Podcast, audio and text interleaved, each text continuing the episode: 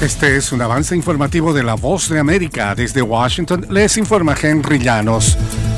Más de una treintena de misiles rusos impactaron Ucrania en respuesta del Kremlin al acuerdo entre los aliados de Occidente y Kiev para suministrar tanques de guerra. Nos informa Judith Martín. Ucrania amaneció hoy bajo la alerta de ataque aéreo en prácticamente todo el país y las autoridades instaron a la población a refugiarse luego de una intensa ofensiva rusa y pese a que, según señalaron funcionarios ucranianos, los primeros misiles rusos ya fueron abatidos, el peligro continúa. Esta situación ha provocado la muerte de al menos una persona en Kiev y ha dejado a varios heridos en la capital, además de provocar cortes en el suministro energético en gran parte del territorio ucraniano. Judith Martín Rodríguez, Voz de América. El hallazgo de documentos clasificados en poder del ex vicepresidente Mike Pence centraron la atención de Estados Unidos sobre el manejo de papeles secretos por todos los ex ocupantes de la Casa Blanca y sus vicepresidentes desde Jimmy Carter, el representante de Carter quien sirvió de 1977 a 1981, afirma que él devolvió todos los documentos, aunque el presidente no tuvo que cumplir con la ley de registros presidenciales que entró en vigor después de su presidencia. Él donó voluntariamente todos sus documentos y registros a los archivos nacionales, dijo.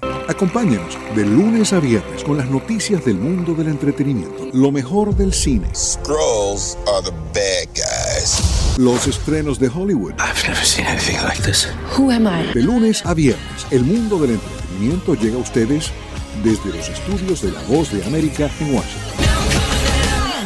El alto comisionado para derechos humanos de la ONU reiteró preocupación por desplazamientos forzados y respaldó el proceso de paz en Colombia. Nos informa Manuel Arias Naranjo. Volker Tork, alto comisionado de la ONU para los derechos humanos de visita en Colombia, lamentó que el conflicto armado se haya intensificado en el país en el año 2022, con un considerable aumento de asesinatos de líderes sociales, masacres y desplazamientos forzados. Como 102 mil personas no pudieron desplazarse en sus áreas sin permiso y terminaron estando aislados sin derecho a asistencia humanitaria. Además, más de 82 mil personas fueron desplazadas. Manuel Arias Naranjo, Voz de América, Colombia. Rescatistas se dirigían al lugar donde se ha registrado un sismo de magnitud 5,5 en una región del suroeste de China, en el extremo de la meseta tibetana. La carretera de acceso quedaron cortadas por desprendimientos de rocas, aunque no se reportaron daños personales ni materiales de inmediato.